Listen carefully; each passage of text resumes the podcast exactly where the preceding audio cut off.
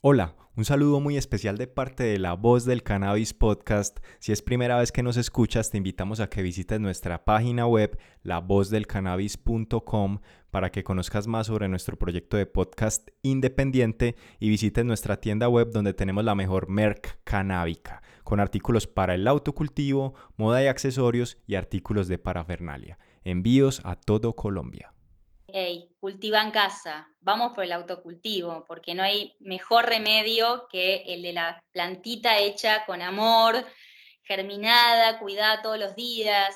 Las plantas son seres, o sea, el reino vegetal es un reino sutil, súper sensible a todas nuestras emociones, y si nosotros consumimos justamente, usamos plantas, flores de nuestro cultivo, amoroso, el resultado lógicamente va a ser otro. A nivel medicinal te estoy hablando. ¿eh? Obviamente recreativo también. También hay que tener en cuenta la, dosificación. Por supuesto que un brownie hecho con, con cogollos, como se le dice, prensado, una que vas a ver horrible y otra que el efecto probablemente te traiga un mal viaje, muy probablemente, porque mira, viene con una energía del mercado negro, el narcotráfico, de, violencia, andás a ver. O sea, en las plantas y en la comida hay una memoria, hay que tener cuidado con eso. El, el factor psíquico-energético de los alimentos y de quién cocina es clave.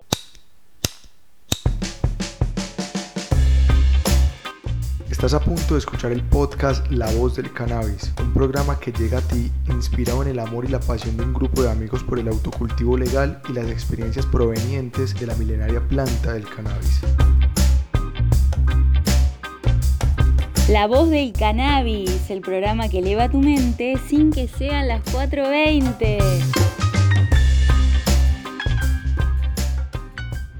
Advertimos que nuestro contenido es para mayores de edad. No motivamos el consumo de cannabis o malas prácticas que puedan llevarse a cabo con la planta. Ahora sí, empecemos.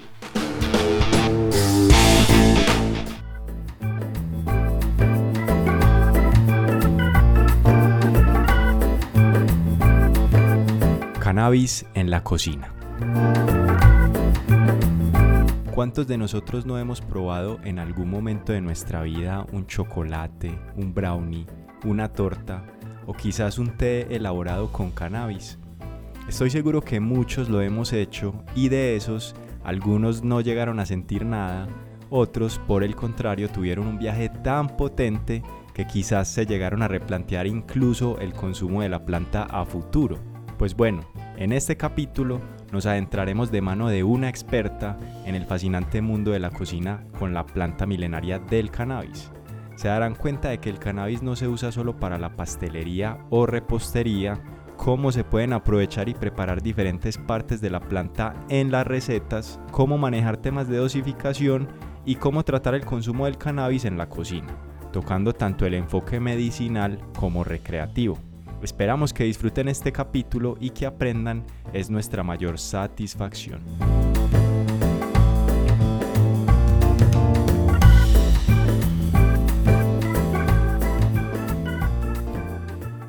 ¿Qué tal? Bienvenidos a un nuevo episodio de La Voz del Cannabis Podcast, el programa que eleva tu mente. Sin que sean las 4.20. Bueno, antes que nada, un agradecimiento muy especial a Diana de Mujeres Canábicas de Santander, que nos dio la posibilidad de tener esta gran entrevista, hizo el puente o el enlace que llamamos acá para poder tener esta invitada de lujo.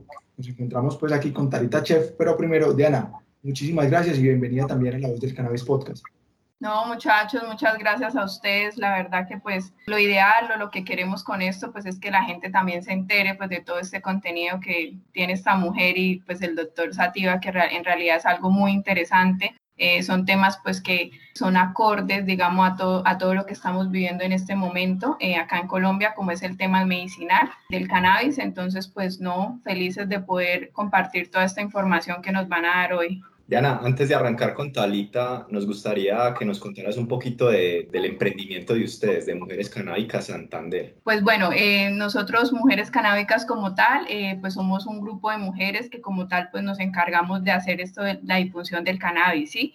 Entonces de todo el tema del autocultivo, de hacer talleres, de reunirnos con mujeres y pues de alguna manera poder escucharlas eh, y poder desarrollar proyectos en pro del cannabis, ¿sí? Digamos ahorita por el tema pues de la pandemia pues hemos estado muy quietas, pero así hemos hecho feria, eh, aquí en Bucaramanga, pues que Bucaramanga, digamos, es una, una, ciudad muy cerrada con el tema del cannabis, a diferencia pues de otras ciudades en el país como Medellín y Bogotá. Entonces, pues también haciendo mucha cultura, en eso es más que todo en lo que nos estamos enfocando. Excelente, no, de todo el país, de todas maneras, si bien hay una legislación abierta para todo el país, y es, si es muy notorio en el tema de las fortalezas en cuanto a regiones, en cuanto a la cultura canábica, ¿cierto? Pero la idea es unificarnos todos. Y bueno, y tenemos a nuestra invitada que viene del sur del continente, Talita. ¿Qué más, Talita? ¿Cómo estás? Aloha, aloha amigo, aloha amiga, aloha la voz del cannabis, a mujeres canábicas las abrazo, divinas. Gracias por esta invitación. Realmente cada espacio y, en especial e, en este momento, este espacio realmente es una bendición, porque hoy por hoy poder hablar del cannabis es una bendición. Por eso acá estamos para hablar bien, justamente como dice la palabra, bendecir, bien decir acerca de los usos de la planta del cannabis, obviamente lo que me compete que tiene que ver con la cocina, la cocina canábica. Así que feliz de compartir secretitos y, hablar un poquito de esto que por lo general se habla mucho de recreativo y no tanto del medicinal, así que enhorabuena. Nos está dando pues una introducción más o menos de lo que estamos aquí pues sentados a hablar. Vamos a hablar de gastronomía canábica. Pero antes de eso nos gustaría saber pues quién es Talita, hace cuánto resultó pues involucrada con el tema del cannabis, por qué no cocinar con orégano, por qué no cocinar con, digamos que con ajonjolí, pues, por qué con cannabis. A ver, Talita, contanos.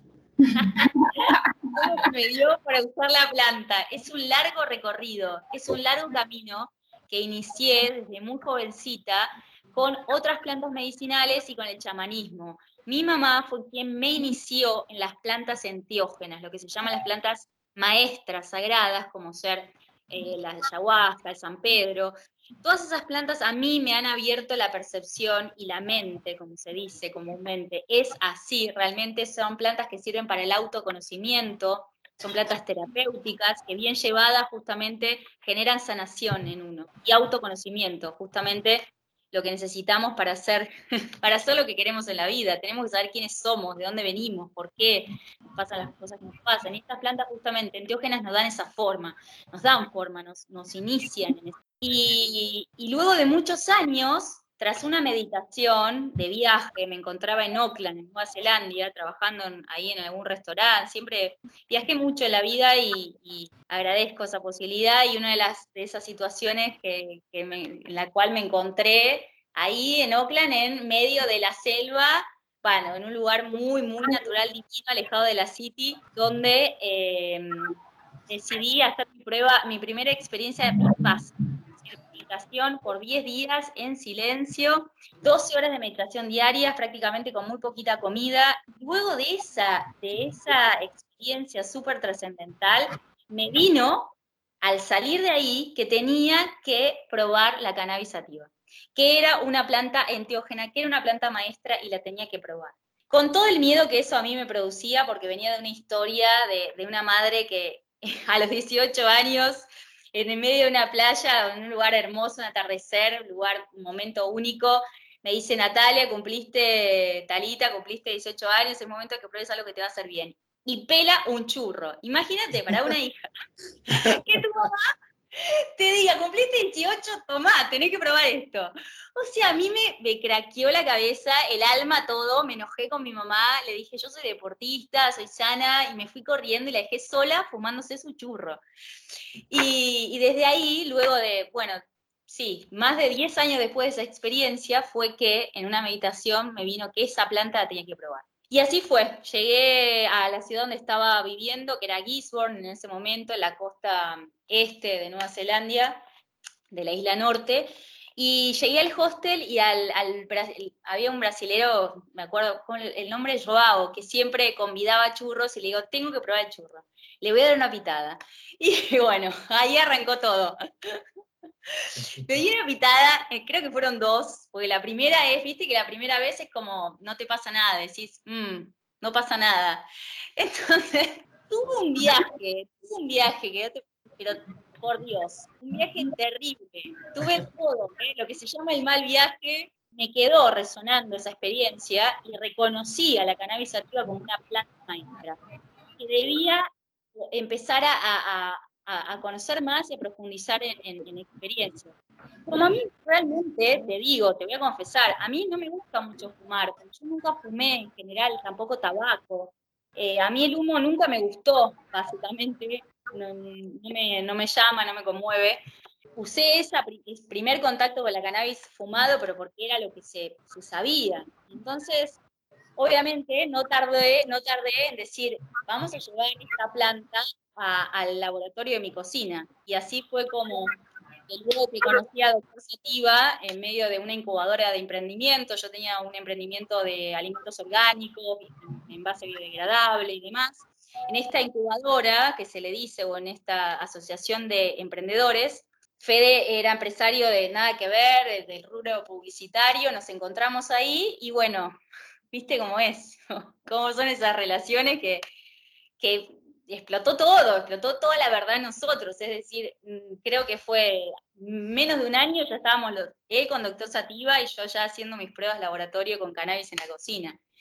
Entonces, eh, sí, arrancó básicamente, si bien es un largo camino y te lo acabo de resumir, iniciamos juntos con Doctor Sativa este camino principalmente. Y yo, obviamente, desde un lugar silencioso, no en las redes, mientras él ya, ya se hacía conocido, yo todavía no, lo acompañaba, viste, lo, lo, secundaba y hacía, seguía haciendo pruebas laboratorio, como yo llamo cocina laboratorio, desde casa, probando los efectos, las distintas partes de la planta, porque hasta ese momento, te estoy hablando de 2012, antes, 2011, no había mucha info como ahora. Es como que estos últimos años explotó, o sea, está a disposición de todo el mundo.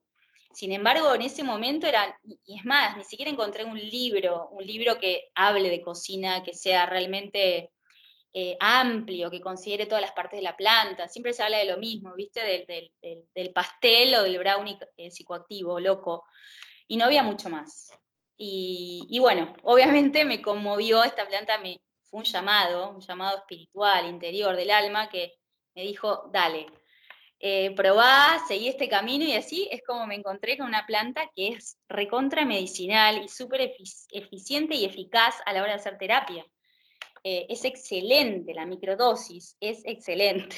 Realmente yo me sorprendo, ¿eh? hasta me sigo sorprendiendo. Talita, nosotros queríamos arrancar con una primer pregunta y es que, de hecho, tú ya más o menos nos lo dijiste Normalmente cuando se habla de cannabis en los alimentos, la gente lo asocia con repostería directamente, o sea, repostería. Cannabis en alimentos es repostería. Pero lo que te queríamos preguntar es, ¿eso es cierto o el cannabis se puede adherir a una carne, a unos frijoles, a etcétera, etcétera? ¿Con qué puedo cocinar yo con cannabis? Exacto. ¿Qué puedo cocinar yo con cannabis? De todo. Pero te voy a explicar por qué la razón empieza por la pastelería, por qué, se, por qué se asocia a la pastelería y está bien, está bien que así sea porque son, los cannabinoides son sustancias lipofílicas, es decir, se disuelven en, en, grasa, digamos, o en solvente, como puede ser un alcohol, o en grasas. Esa es la mejor manera de extraer los principios y de realmente que se absorban bien en el cuerpo. Ahora, la razón por qué se usa en pastelería, hay una razón, y es porque el cacao principalmente, fíjate que el brownie es lo que primero se conoció, o que se popularizó ya por los años 50, el brownie loco, es porque el cacao justamente tiene anandamida. Entonces, cuando uno usa cacao, nos encontramos con un alimento aliado a la cannabisativa. ¿Por qué? Porque con menos cannabis podemos llegar a mayores efectos si combinamos con cacao, con chocolate. Por eso que por ahí va la cosa y por qué se arrancó con repostería no está mal.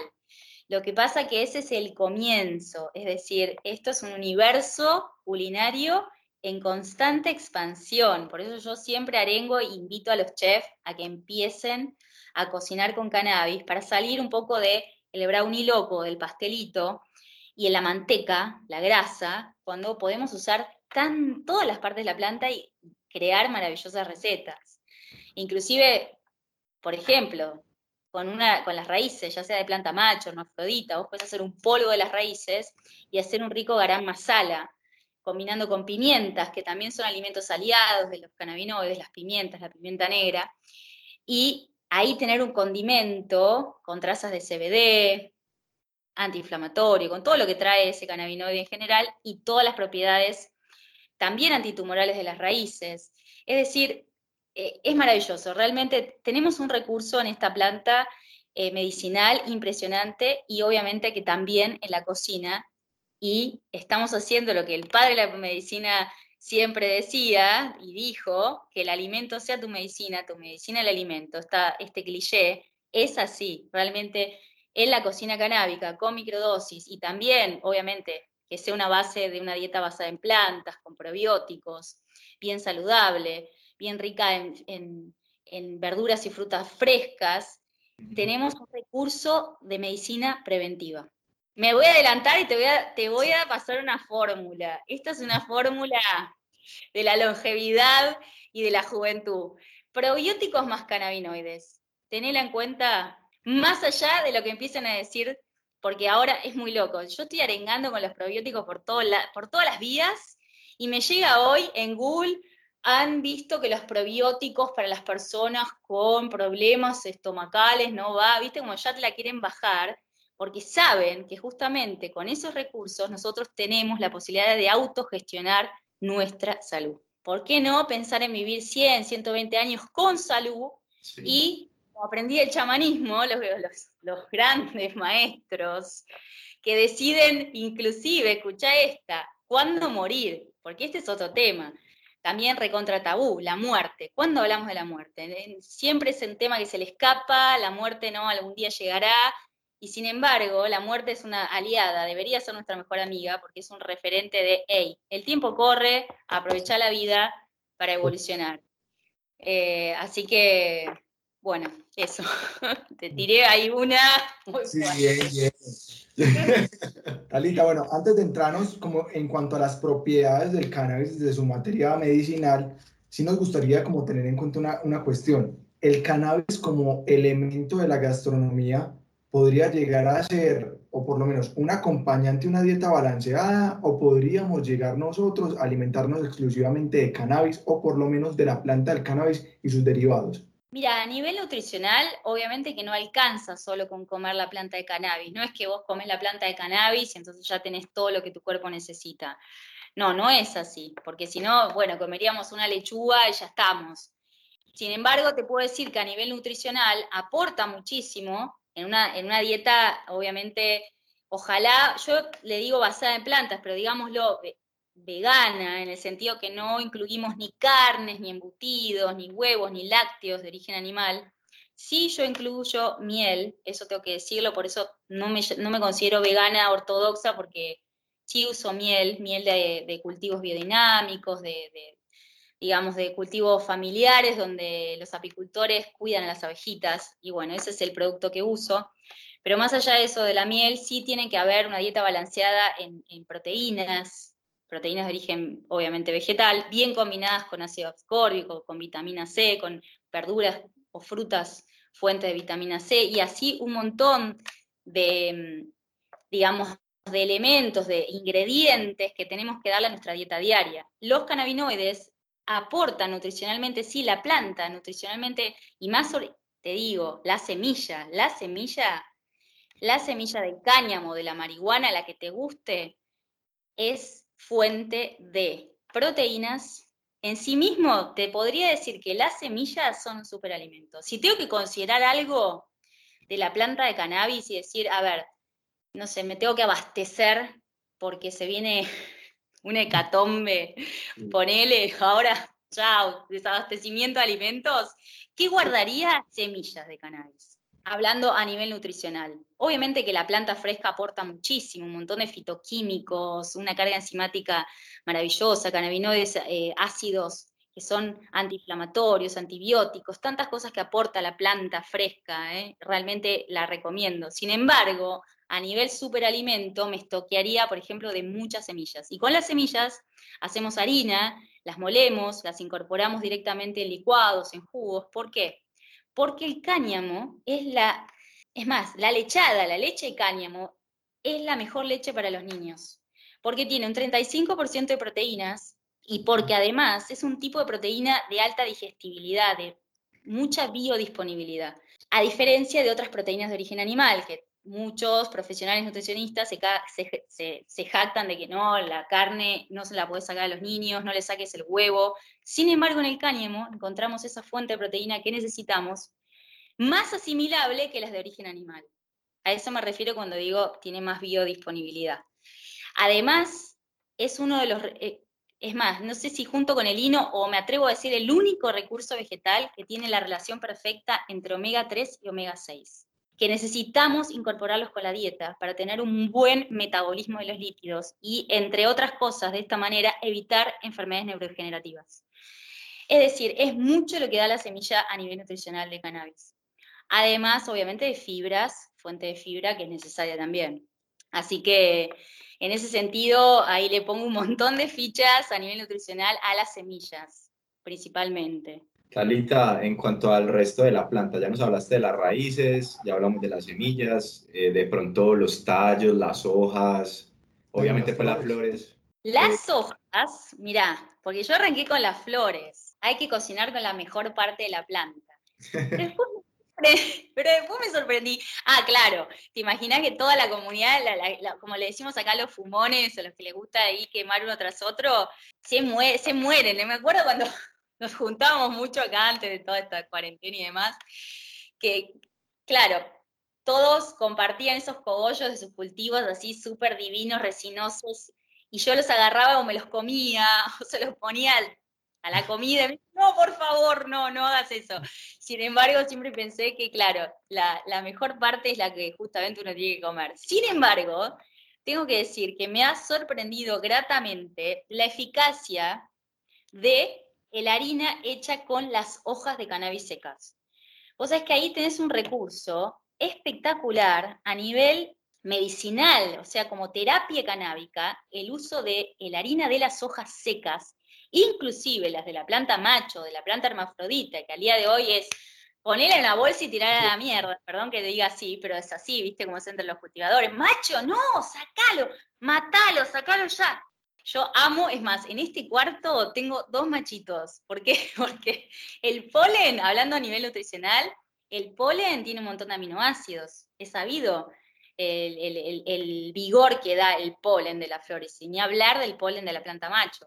Recomiendo las hojas, ya sea de macho, de hermafrodita o de tu planta en crecimiento, es decir, sin tricomas, las seques, las muelas y hagas una harina tamizada verde. Y esa harina es también un superalimento medicinal. Ideal para, mira, vos le pones un pancito, cada kilo de harina, la que uses, ya sea integral, orgánica, la que te guste, le pones por cada kilo de harina entre 10 a 20 gramos de esta harina de hojas y vos horneás ese pan, galletas, grisines, lo que te guste, y tenés, escúchame, no podías dormir, estabas de mal humor, te dolía todo el cuerpo, tenías esa contractura, te comes eso y no lo podés creer.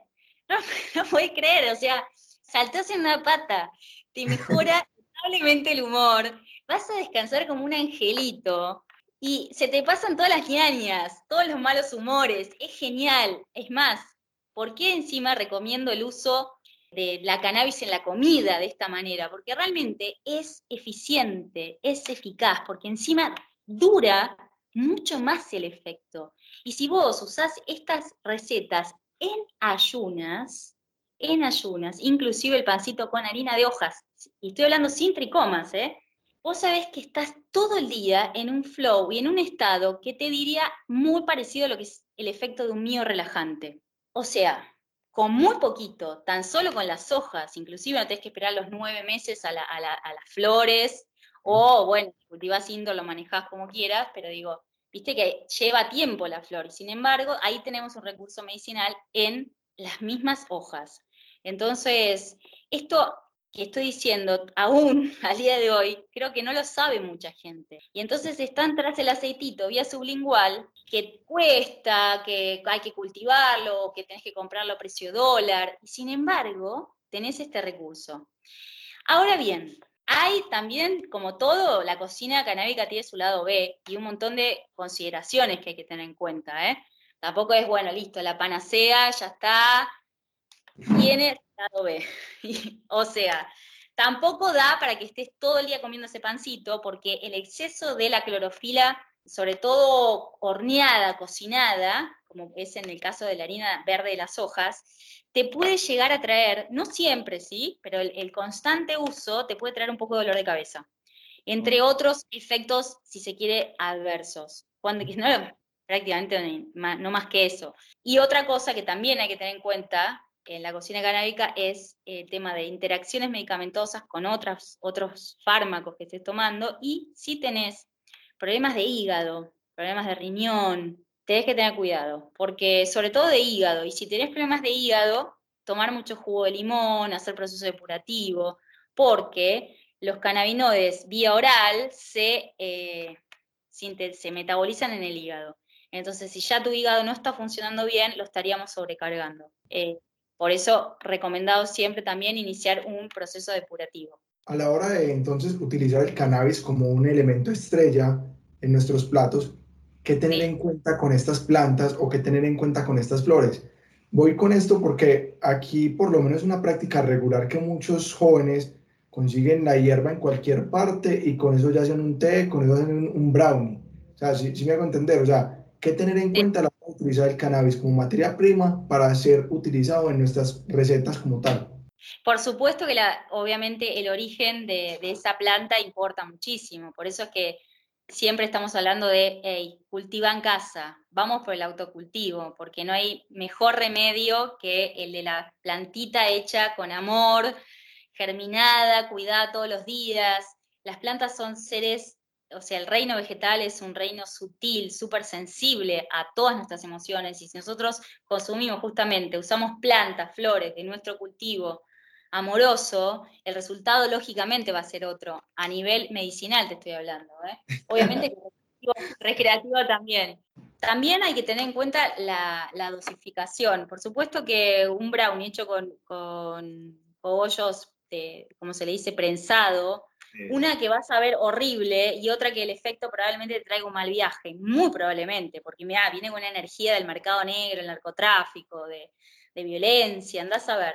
O sea, en las plantas y en la comida hay una memoria, hay que tener cuidado con eso. El, el factor psíquico-energético de los alimentos y de quién cocina es clave. Otra cosa que no se habla y no se profundiza, pero en general, viste como arrancamos antes la charla del podcast, hay como un síndrome así de, todo muy superficial. La humanidad no está profundizando en temas, no profundiza desde dónde genera su realidad. Y obviamente también es el caso del mundo canábico.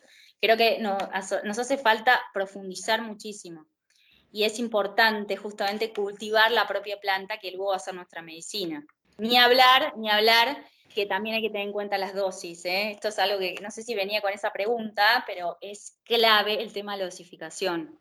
Sí, sí. Bueno, hay una cosita. Yo me siento en una clase, ¿no? Yo estoy acá tomando apuntes, proteínas, cannabinoides, juventud, de todo. Pero bueno, uno siempre te escucha, Talita, y tú siempre hablas de la microdosis, ¿sí? Entonces, pues más como una forma no recreacional ni nutricional, sino siempre la enfocas mucho como en esa parte medicinal. Entonces, pues me gustaría que de pronto la gente que no tiene claro muy bien como esta parte de la microdosis medicinal, pues eh, pueda resolver la duda. Vos sabés que justamente lo que viene con la, sugerencia de consumir microdosis muchas veces es que eh, los organismos y en general los organismos de, de, quienes se acercan a la terapia canábica y quieren probar eh, justamente estas bondades medicinales de la planta, son organismos que están, necesitan procesos depurativos, que están realmente, mm, eh, ¿cómo decirte?, densos. Entonces, cuando vos le propones la microdosis, la primera respuesta es, no me hizo nada, no me hizo nada, no sentí nada.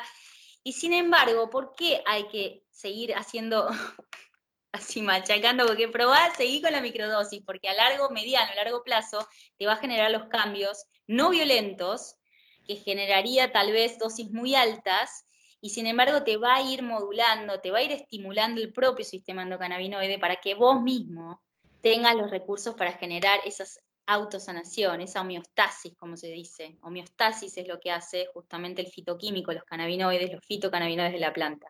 Estimula nuestro propio sistema endocannabinoide que hace homeostasis. Es decir, que todo funcione en armonía, por decirlo de una manera coloquial, todo esté regulado y el sistema endocannabinoide justamente cuando hay un desorden prende la alarma y ahí va y, gestiona esa comunicación ancestral entre células, porque el sistema endocannabinoide es heredado del reino vegetal, o sea, es una comunicación eh, muy antigua que aprendieron las células justamente para reparar daños.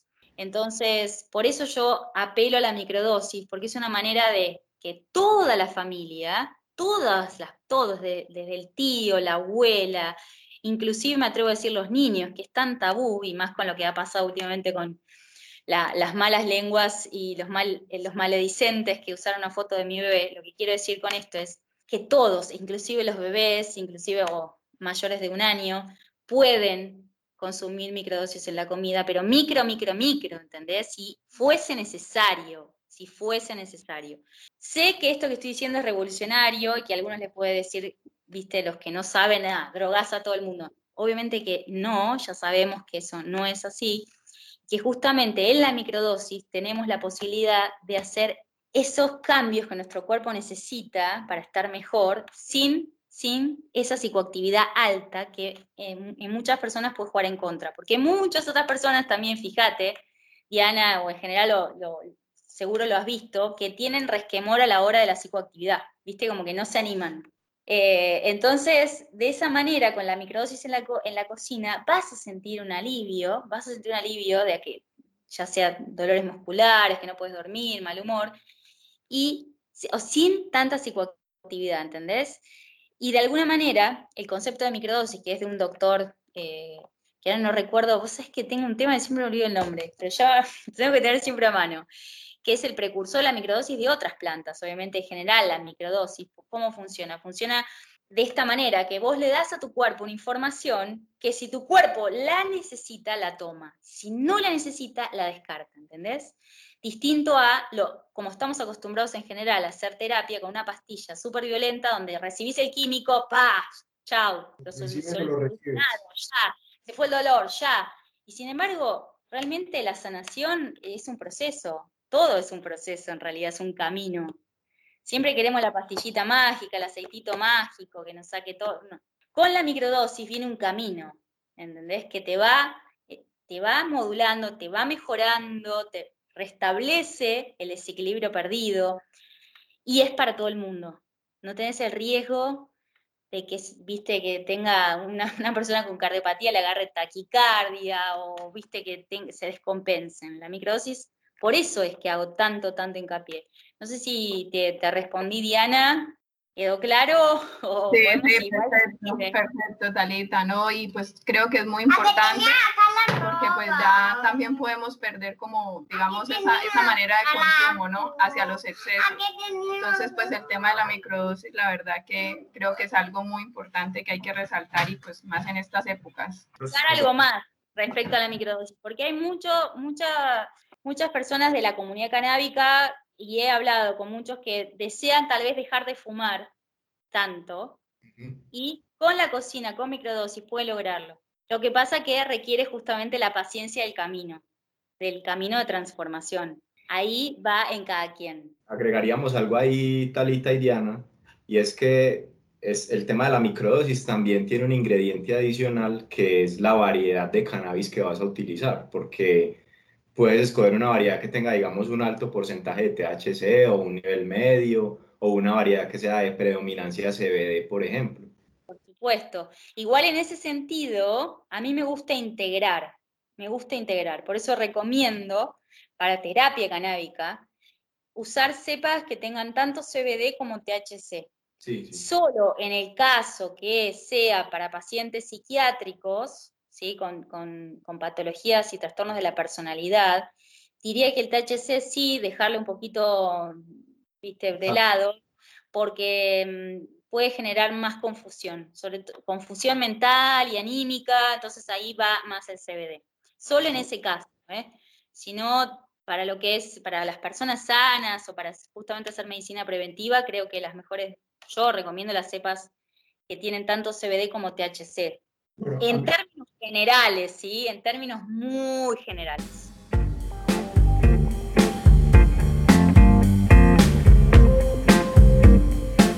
Todo entra por los ojos, una famosa frase que aplica muy bien para el mundo del marketing o la publicidad.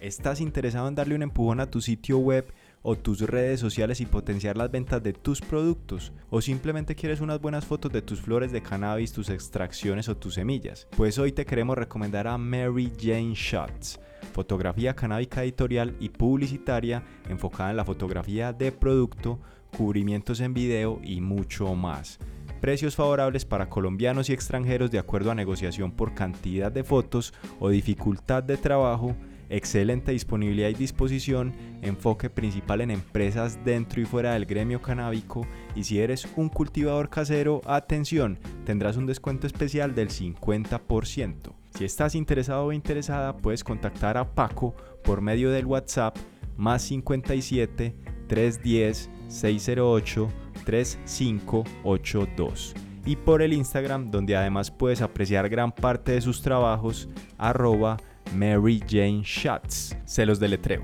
M-A-R-Y-J-A-N-E-S-H-O-T-S. Mary Jane Shots.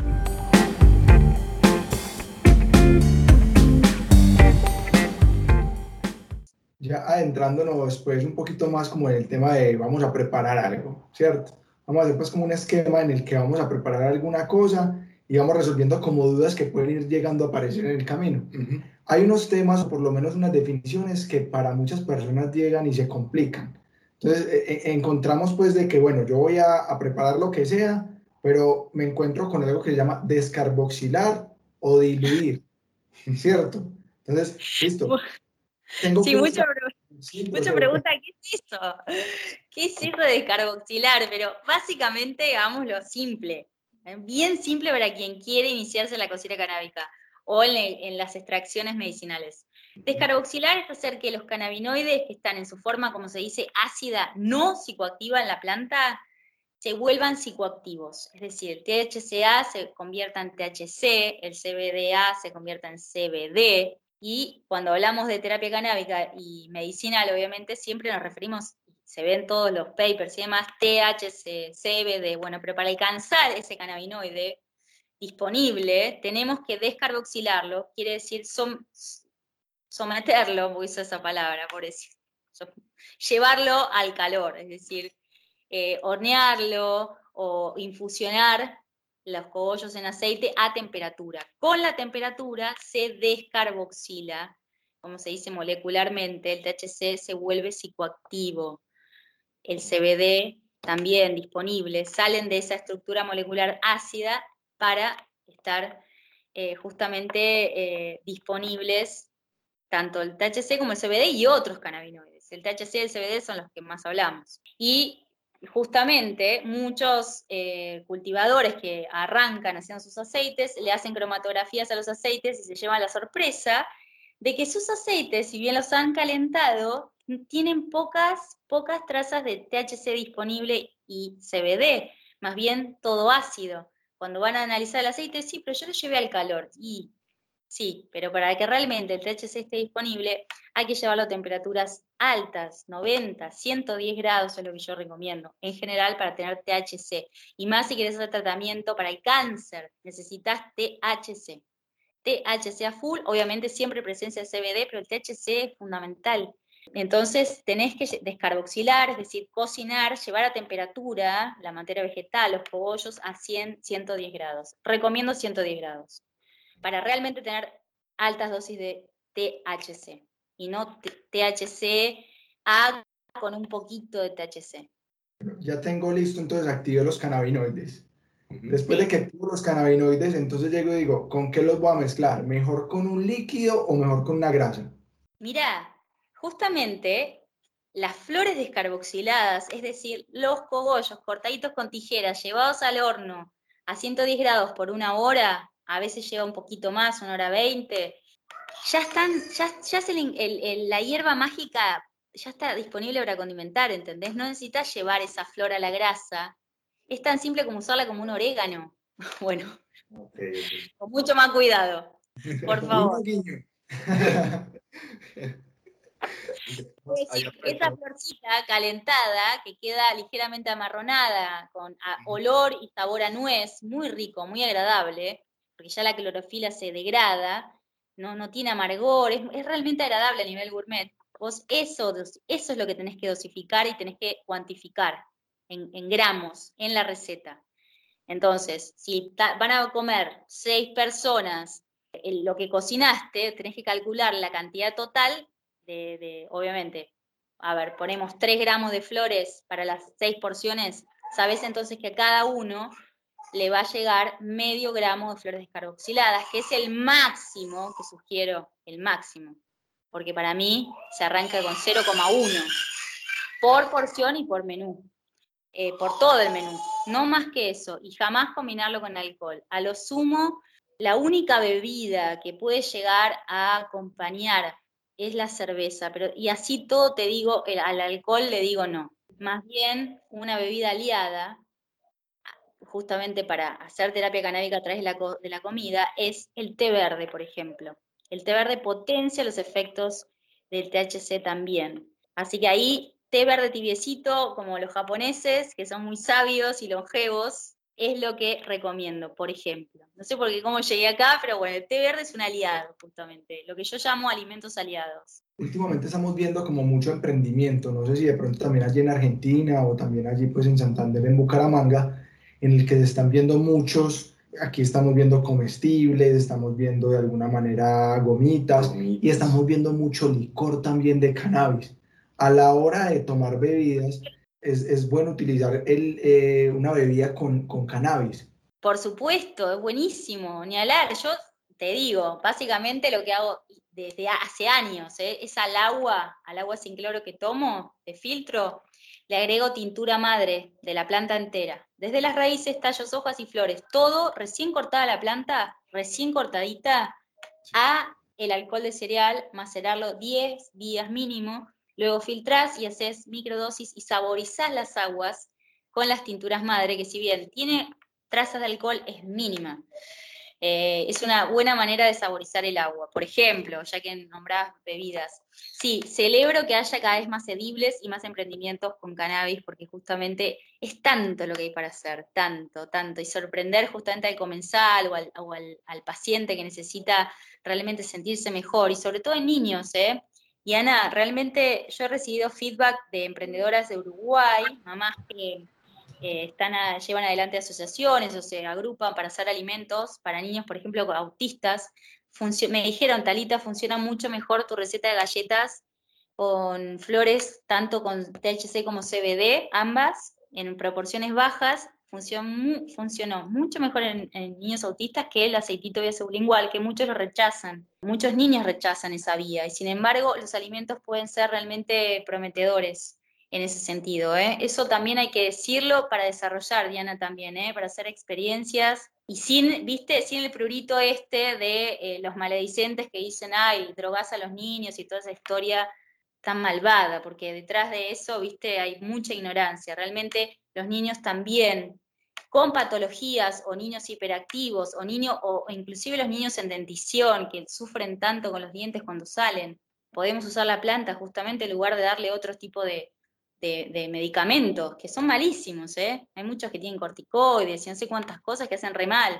Y las mamás eso no, no, porque te lo dio el pediatra. Y sin embargo, si le das una gotita, una gotita del aceite, un aceite de infusión a 65 grados, es decir, prácticamente sin psicoactividad, ¿sabes cómo los relaja solo con una gotita a los niños?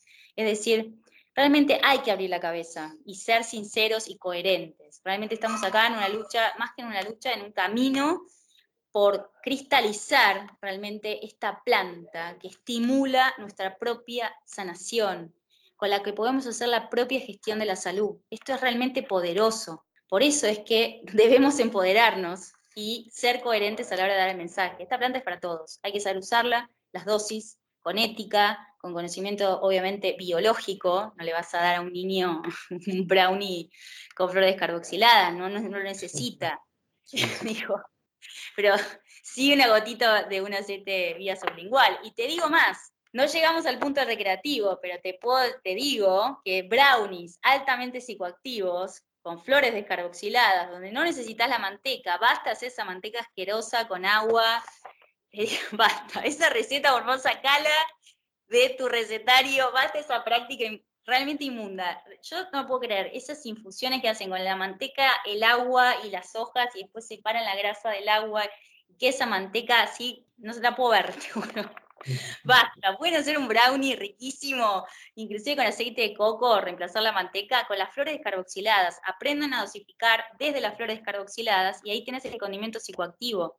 Lo querés hacer recontra psicoactivo para un viaje espiritual, si querés psicodélico, porque te, te lo permitís, adultos nos lo permitimos, nos permitimos un día decir, hey, quiero un viaje a ver qué pasa, quiero verme a mí misma, porque hay que hablar también de la psicoactividad, es un tema re tabú, inclusive en el mundo de los adultos, es re tabú la psicoactividad, está asociada a, sos una drogona, drogás a todo el mundo, ¿qué querés? Estás, eh, eh, viste, promoviendo la droga, no, no, no, no, la psicoactividad despierta justamente nuestra percepción más profunda de nosotros mismos, nos activa la glándula pineal, o sea, esto es realmente, eh, si te gusta, científico, es esotérico, es todo. O sea, realmente las plantas enteógenas, sagradas, maestras, como le dicen los chamanes, que incluyo la cannabis sativa, que los chamanes no tienen tradición y cultura de la cannabis, y te digo por qué. He conectado con una chamana del Perú, una de esas chamanas, viste, de las antiguas, ¿eh? que están ahí en Perú, no de los, los, los que salen ahora, que hay mucho chanta. Chamanas están en, contacto con los queros, gente que realmente son, son de conocimiento, son, reciben una sabiduría ancestral heredada, saben mucho, tienen una gran evolución psíquica y mm, se acercó a mí porque me dice, quiero aprender de esta planta. Se dieron cuenta que es una planta antiógena también, que los chamanes deben tener en cuenta para hacer viajes justamente de alta psicoactividad, espirituales y de autoconocimiento. Y hay que perderle el miedo, porque con lo que, lo que viene con la alta psicoactividad, al toque es la paranoia de la muerte y que te baja la presión y que te vas a morir y toda esa historia. Y justamente es un camino que hay que transitar. Hablando de lo que hablábamos antes, que te tiré así esa bomba helada, hagámonos, hagamos, seamos amigos de, de, la muerte en este sentido, que no sea más un prurito, una cosa que no se habla justamente con estos viajes psicoactivos con esta planta, tenemos la posibilidad de encontrarnos a nosotros mismos y de transitar ese, ese momento, como diría la canción de Madonna, Let's Die Today, es decir, practicar un poquito de qué se trata, realmente profundizar en, en nuestros orígenes, de dónde venimos, para qué estamos. Realmente yo lo recomiendo, si puede ahí el adulto en casa tomarse un día, dejar todas las actividades para hacer un viaje psicoactivo con cannabis, obviamente nunca combinado con alcohol, jamás, ni con otros medicamentos como pueden ser pastillas para la presión, eh, si tenés problemas, eh, viste, alguna cardiopatía, problemas de corazón, o como te decía antes, de hígado, riñón, ojo, ojo, me estoy refiriendo al adulto sano que quiera hacer una experiencia espiritual, ahí entraría la cocina con mucha psicoactividad, lo que se llamaría recreativa, que yo para mí es Ahí depende la dosis, se vuelve recreativa a un viaje muy profundo espiritual. Por eso, con una misma planta y usando distintas partes y distintas dosis, tenemos un montón de efectos. Por eso también lo llamo cocina effects, porque es cocina con efectos especiales. Tenemos todo. Hay que saber usar, usarla con, con criterio. Alita, tú tocas un tema muy interesante y es el tema de los malos viajes. Sí. ¿Qué hacer si uno tiene un mal viaje. Yo, he escuchado, por ejemplo, amigos que dicen, no, yo me tomo un yogurcito o, consumo algo de dulce. ¿Qué, ¿Qué, puede hacer uno en ese caso? Con mucha agua. Ahí va, mucha agua, mucha agua y eh, si te baja mucho la presión, levantar las piernas, eso al toque, levantar rápidamente las piernas, acostarse, levantar las piernas. Agua y debajo de la lengua sal y un poquito de pimienta negra que te rescata, inclusive si tienen cálamo, el polvo de las raíces de cálamo es un verdadero rescate. Realmente cuando el THC se vuelve muy potente y querés más lucidez y volver un poquito acá, a este plano, el cálamo puede ser el polvo de las raíces de cálamo. Y si no, bueno, pimienta negra tenemos todos, un poquito de pimienta negra, o, hierbas altas en pineno, también te vuelven a, que vos tengas realmente un viaje más de THC, como se llama, lúcido. Y no, y ¿sabes qué? eh, sin miedo, porque no te morís. Le estoy hablando de adulto sano, ¿eh? No al que tiene una cardiopatía, al adulto sano, no te vas a morir. Relájate, te digo mi consejo, relax. Relax, James, así. Pasala porque si vos realmente cedes ahí, le decís chau al ego, a tus mieditos, eh, realmente gozás de una experiencia es como darle una vuelta al universo, irse de viaje y sentirse realmente uno con el todo. Esto que tanto está en boca del mundo New Age, somos uno, somos todos uno, bueno, realmente lo sentís en el cuerpo. Y esto a veces asusta. Así que muchos de los que dicen, somos todos uno, nos abrazamos, sentilo de verdad y vas a ver lo que es. Hay un tema, bastante, pues aquí, supremamente importante que lo hemos tocado durante todo el episodio, y es la conexión de la gastronomía con la medicina.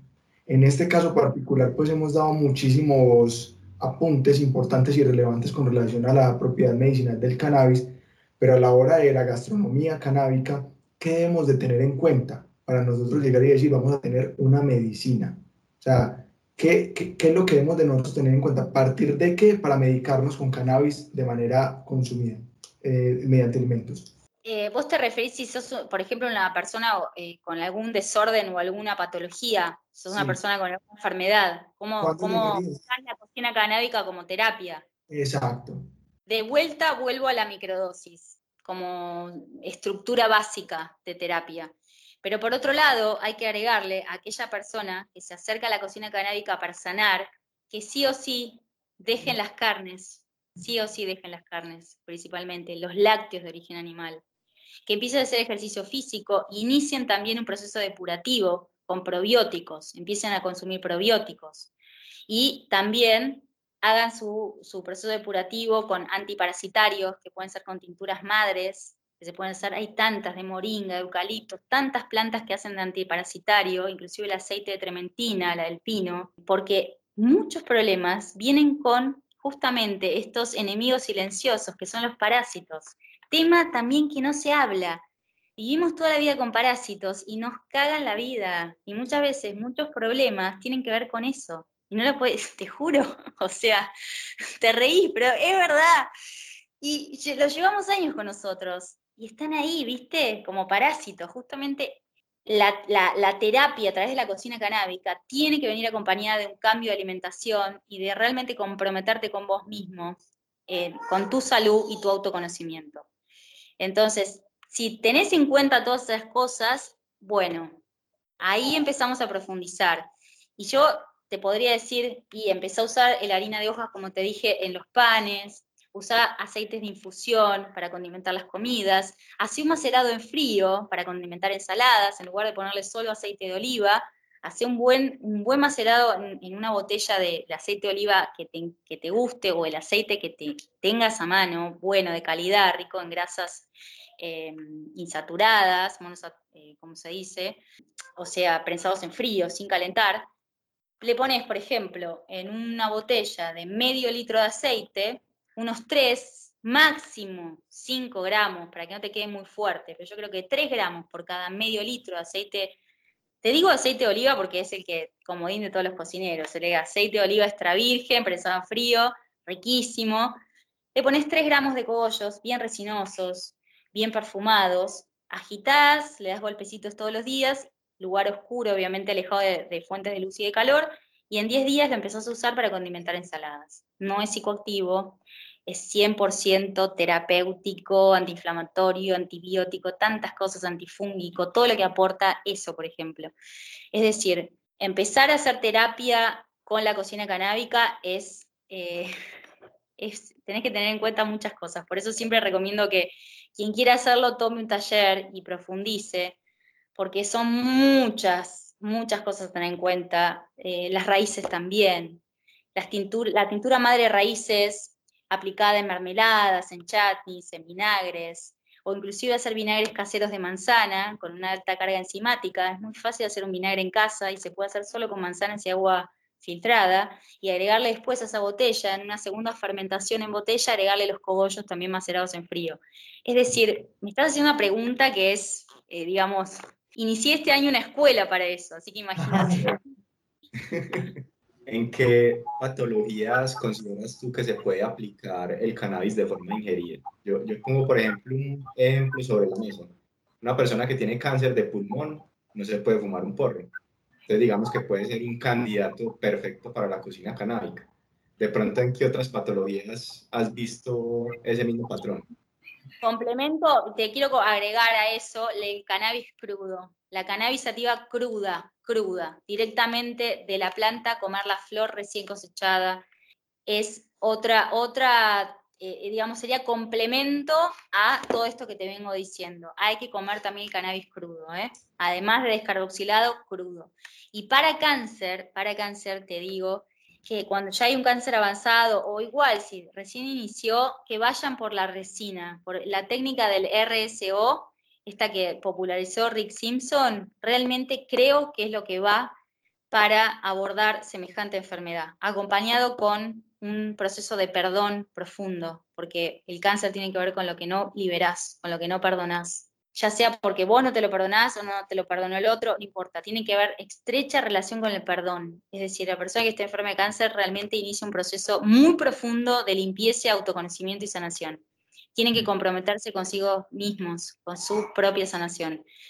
Es decir, que la cocina canábica sería un complemento, porque la verdad yo creo que deben hacer el protocolo que plantea Rick Simpson con su RSO y sus 60 mililitros de resina bien descarboxilada a 110 grados por tres meses. Es decir, eso es mucha resina y eso es mucha psicoactividad. Prácticamente hablamos de una cura de sueño. O sea, el paciente va a terminar mm, durmiendo todo el día eh, volado. es así.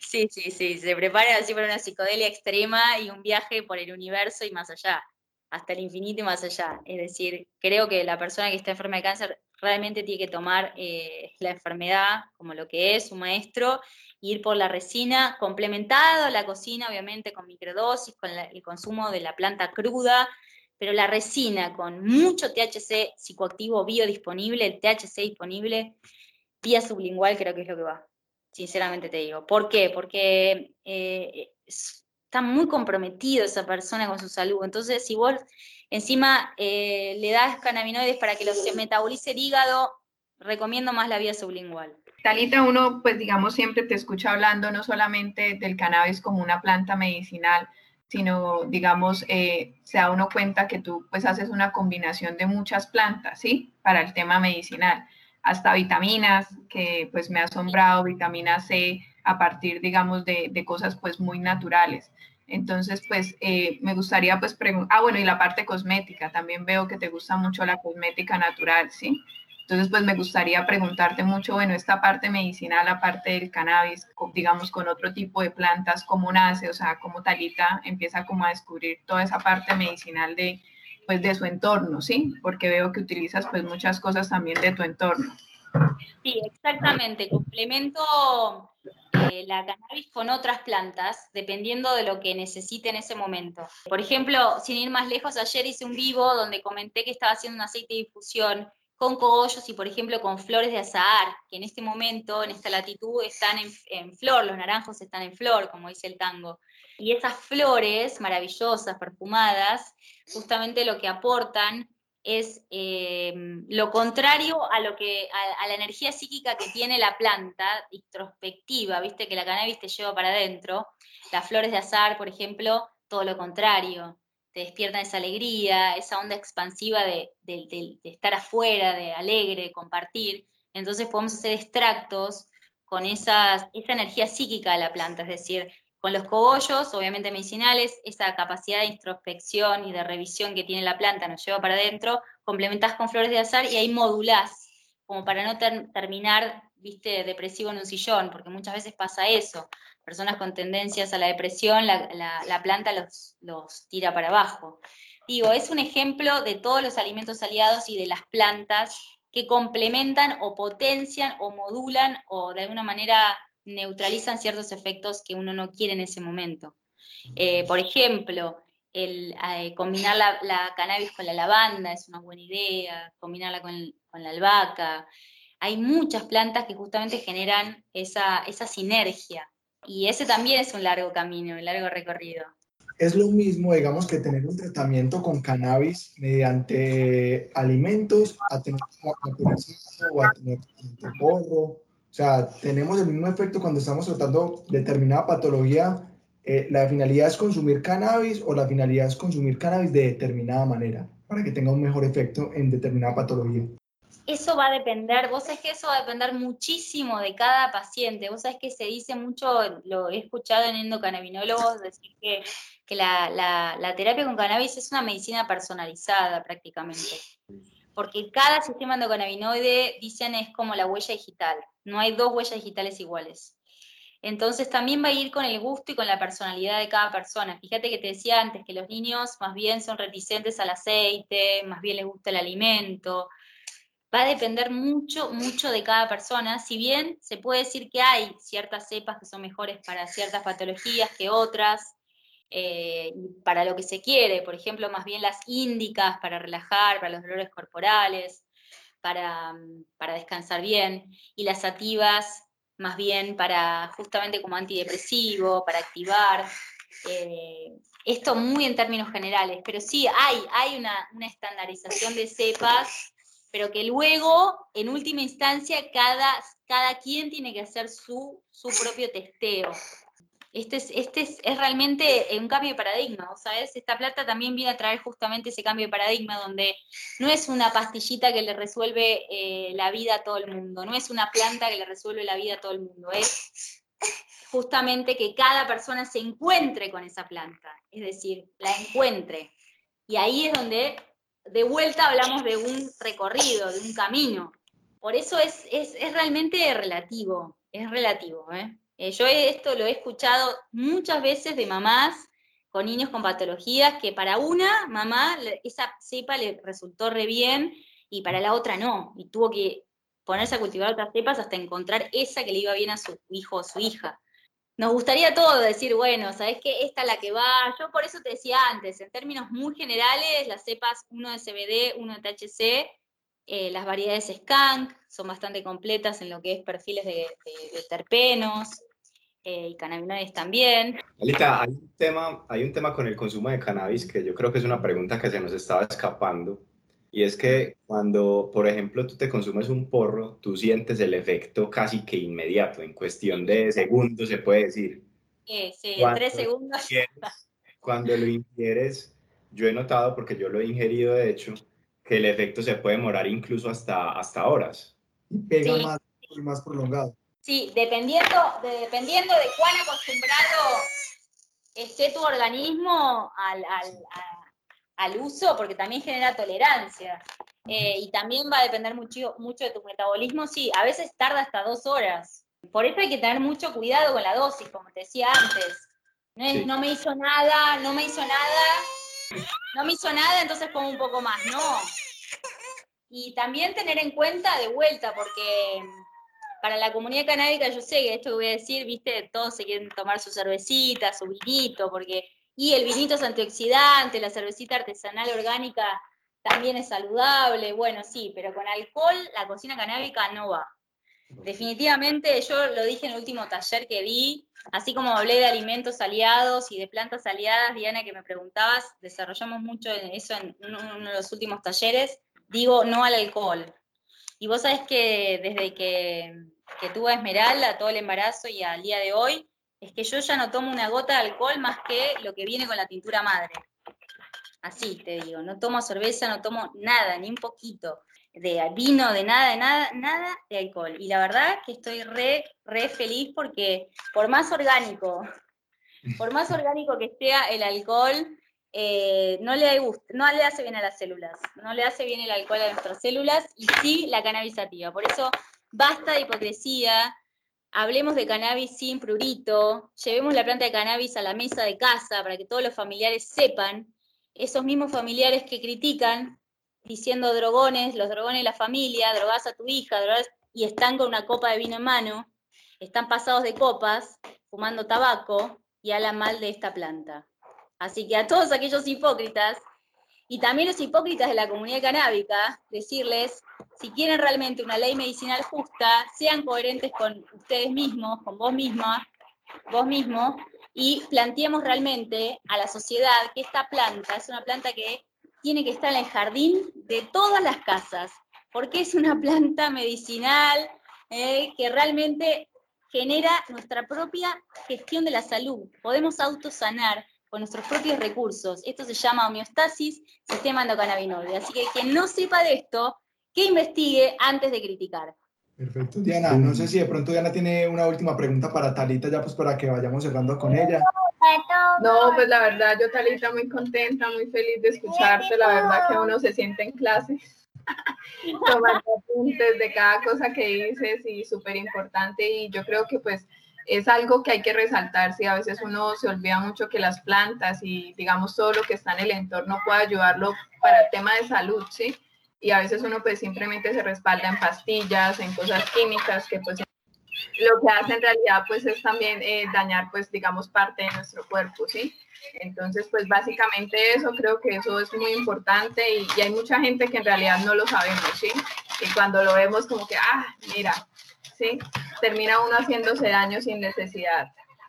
Sí, y, muchas, y escúchame, Diana como mamá también lo digo, ¿cuántas mamás de esta forma hipócrita, les dan, ibuprofeno, les dan corticoides, tantas cosas con efectos adversos, solo porque lo da el pediatra eh, y te lo dice la medicina tradicional, y cuando le decís, dale una gotita igual del aceite, drogas a tu hijo, por favor, no permitamos más eso, Diana, como mamá, realmente qué bueno es tener la voz del cannabis, hacemos la voz justamente para que eh, empiece a cristalizarse esto y que sea costumbre que la farmacia esté en nuestro jardín. Basta de ir por la pastillita de la farmacéutica y realmente empezar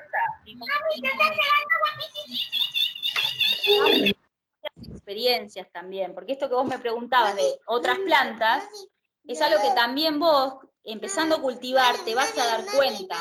Bueno, ojalá haya eh, contestado, aclarado un poco el tema y realmente los invito a, profundizar en, la escuela de Talita. Estoy dando talleres todos los meses, un taller por mes, donde vamos profundizando estos temas. Eh, no solo las extracciones, los conceptos básicos de la cocina canábica, pero también hablar de otros alimentos, de la alimentación en general, de los probióticos, de otras plantas medicinales y de aprender a cultivar en casa para tener soberanía alimentaria y medicinal. Claro que sí, bueno.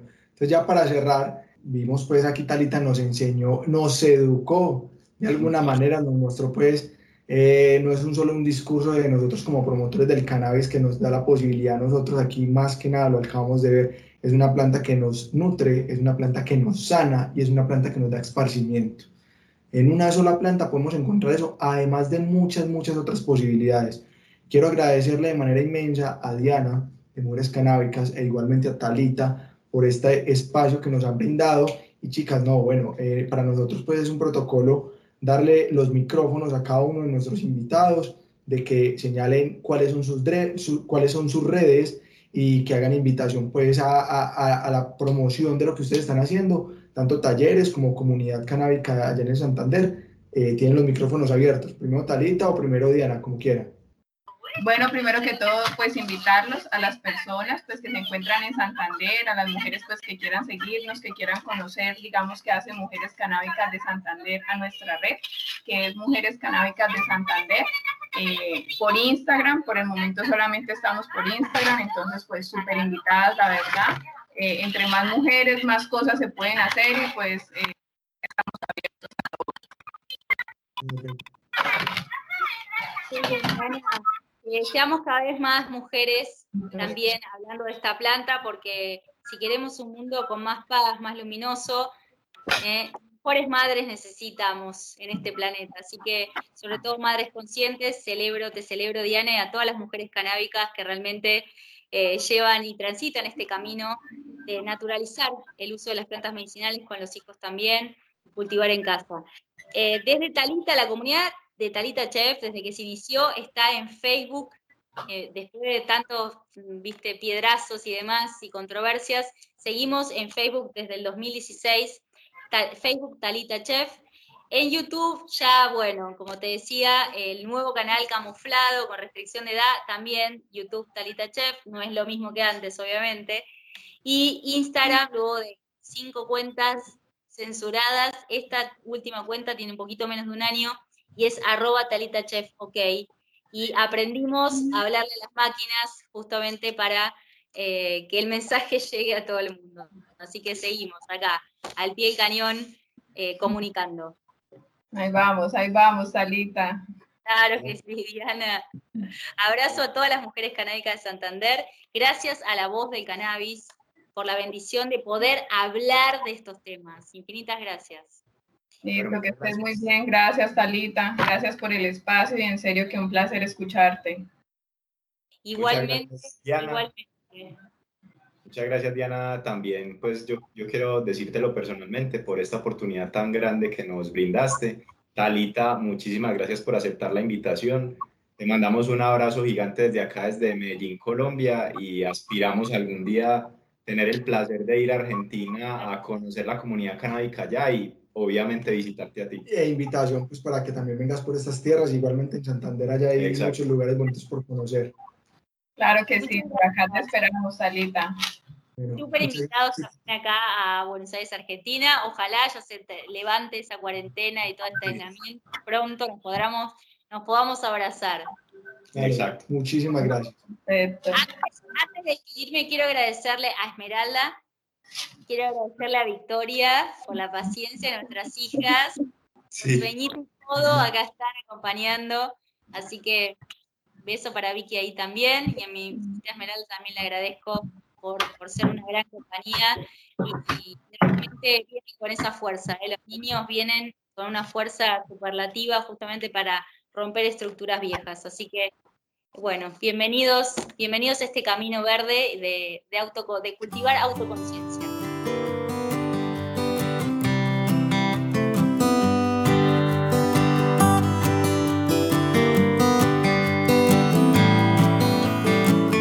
Bueno chicos, de toda esta charla tan agradable con Talita Chef, destacamos que la planta del cannabis es una planta maestra, que cuando hablamos de cocina canábica no podemos dejar de lado lo medicinal y centrarnos en lo recreativo.